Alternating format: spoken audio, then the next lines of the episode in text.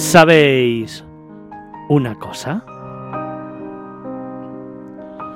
Venía pensando esta mañana a la radio en una historia que quiero contaros, en una historia que me lleva a una profunda reflexión, porque creo que es el momento de hacerla y para que me escuche, para el que me escuche, me gustaría decirle que no lo hago con ánimo de crítica, que no lo hago con ánimo de hacer daño, lo hago simplemente con ánimo de reflexionar, de aprender y tratar en un tono constructivo de crecer todos juntos.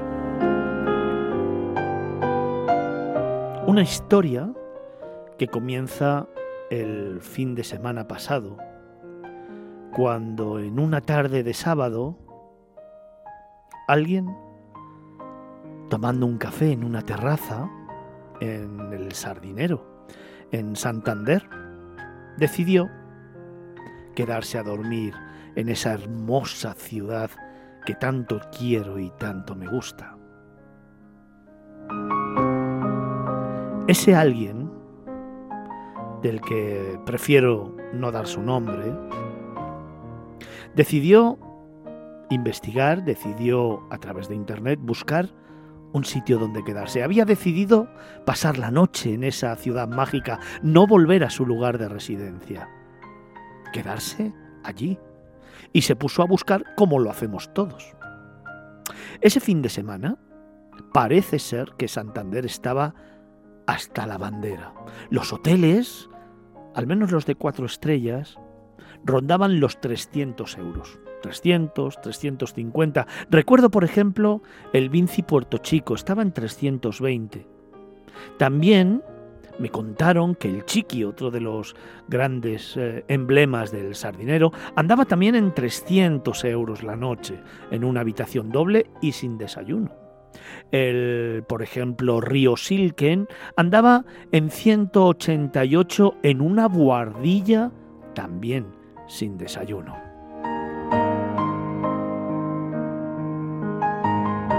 De pronto, en esa búsqueda incesante por no pasar la noche en la playa, ese alguien decidió buscar un poquito más y encontró un cinco estrellas gran lujo, el emblemático, maravilloso, extraordinario y singular Hotel Real de Santander. Un cinco estrellas gran lujo, un cinco estrellas que se asemeja, por ejemplo, al Palas de Madrid o al María Cristina de San Sebastián, un establecimiento que conozco bien, en el que he tenido la inmensa fortuna de alojarme muchas veces y que representa uno de los grandes símbolos de la hotelería en España. Repito, un cinco estrellas gran lujo. ¿Cuál fue su sorpresa? Que la noche estaba en 250 euros, incluido IVA e incluido desayuno. Pues bien, esto que parece, wow, una super oferta, no tiene nada que ver con la historia que te tengo que contar, era solamente el preámbulo. Sí, dieron con esa habitación y decidieron pasar la noche ahí, un capricho. Se miraron a los ojos los dos y decidieron un capricho. Se marcharon con la intención de dormir allí y llamaron incesantemente desde las 7 de la tarde hasta las 8 y 23 de la tarde, incesantemente al hotel para hacer la reserva. Jamás hablaron con nadie. Nadie les cogió el teléfono en la recepción del hotel. En hora y 23 minutos nadie cogió el teléfono. Después, decidieron entonces hacer la reserva a través de Internet, directamente al Hotel Real. La hicieron. La hicieron, sí, sí, la hicieron. Y se plantaron a las 9 menos 20 en el establecimiento. Llegaron contentos, llegaron ilusionados. Iban a pasar una noche en el Hotel Real de Santander por 250 euros, IVA incluido y desayuno incluido. Se plantaron en la recepción, con una maleta y muchas ilusiones. Pero en la recepción no había nadie. Tan solo estaba el maletero, el botones, que con una cara muy simpática y amable les dijo, ¿pueden esperar cinco minutos? Es que la compañera de recepción está en su hora de descanso. Los minutos fueron pasando. Claro, los cinco minutos de descanso de la compañera debían de ser ya dos horas, porque si llamaban desde las 7 de la tarde y eran ya las 9 menos 20 de la noche y seguían sin coger el teléfono nadie y sin atender en la recepción nadie, pues hombre, igual es que la hora de descanso se alargó mucho o quizás es que no había personal. Consiguieron por fin la habitación, subieron ilusionados y decidieron disfrutar de esa noche, no salir a ningún lado. ¡Wow! Una habitación que daba al mar. ¡Qué bonita! Porque les hicieron una grape por las molestias. Y decidieron pasar la noche allí. ¿Sí? ¿Cómo? Pues pidiendo un room service. Repito, en un hotel cinco estrellas gran lujo, en el Real de Santander. Me cuentan que llamaron incesantemente al 9 y nadie les cogía el teléfono. Me cuentan que desde las 9 y 5 hasta las 10 y 10 nadie les cogió el teléfono, que no podían cenar, que se iban a quedar sin cenar. Y ni cortos ni perezosos llamaron por teléfono a la recepción del hotel. Ya que no podían por línea interna comunicar con ellos, decidieron llamar por teléfono. ¿Sabéis lo que pasó? Que tampoco se lo cogieron.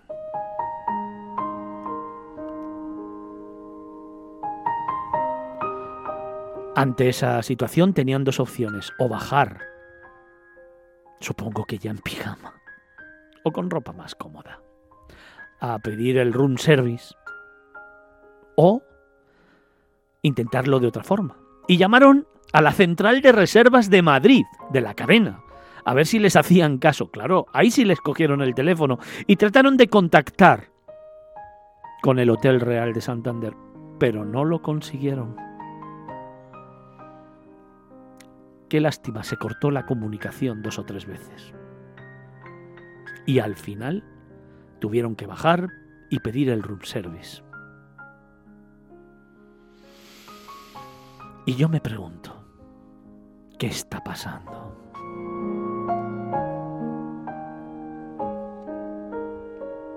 Esta historia que os cuento, desgraciadamente, se está repitiendo en muchos sitios, en hoteles, en restaurantes, en el sector servicios.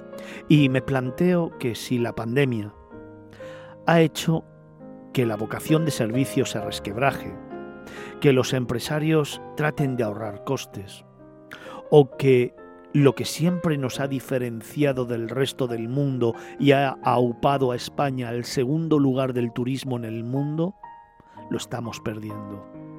Eh, hace muy poquitos días tuve la oportunidad de estar con el secretario de Estado, con Fernando Valdés, que me volvía a reiterar algo que yo llevo defendiendo desde hace muchos años. Calidad antes que que cantidad. Calidad por encima de la cantidad. Basta ya de llenarse la boca de récords de visitantes y apostemos por una calidad que nos deje mucho más rédito en España y que siga haciendo crecer nuestro sector turístico, uno de los principales motores de la economía en España, si no el que más. Pero con esta actitud, creo que lo llevamos muy mal. Con esta actitud, lo único que estamos consiguiendo es que nuestros países competidores, como Turquía, como Croacia, como Grecia ahora, países que están empezando a hacer las cosas muy bien, y donde la vocación de servicio está por encima de todo, además de infraestructuras nuevas, además de hotelería nueva, además de grandes playas y grandes valores arquitectónicos, culturales, patrimoniales, además de todo eso, tengan vocación de servicio, cosa que en España se ha ido perdiendo poco a poco. Esta anécdota, esta historia que os he querido contar hoy, me lleva a una profunda reflexión y a veces con tristeza la hago, porque no es que solamente haya pasado en un cinco estrellas gran lujo de este país, un emblema de la hotelería de este país, Es que está pasando en muchos sitios. Es que está pasando en muchas empresas.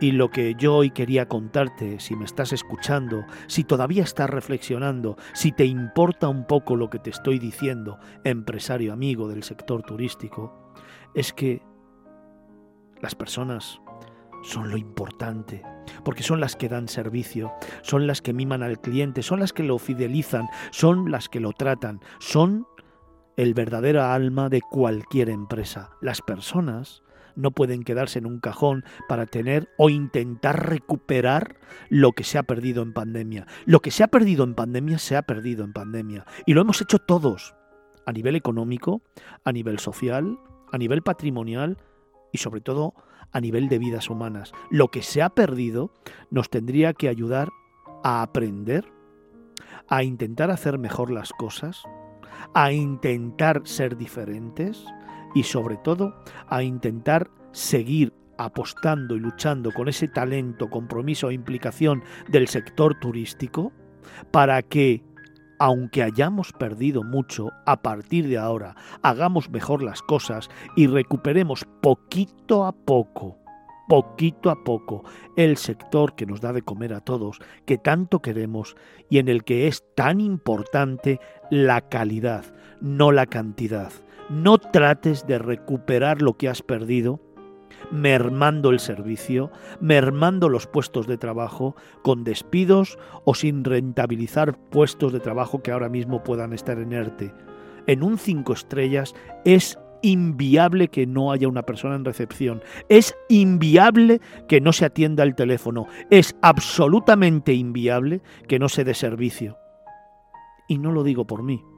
Lo digo porque quizás, igual que esa pareja estuvo hora y media llamando para hacer una reserva, quizás otras muchas también lo intentaron. Y eso sí que son ingresos que jamás vas a tener, nunca, porque habitación que no se vende, noche perdida.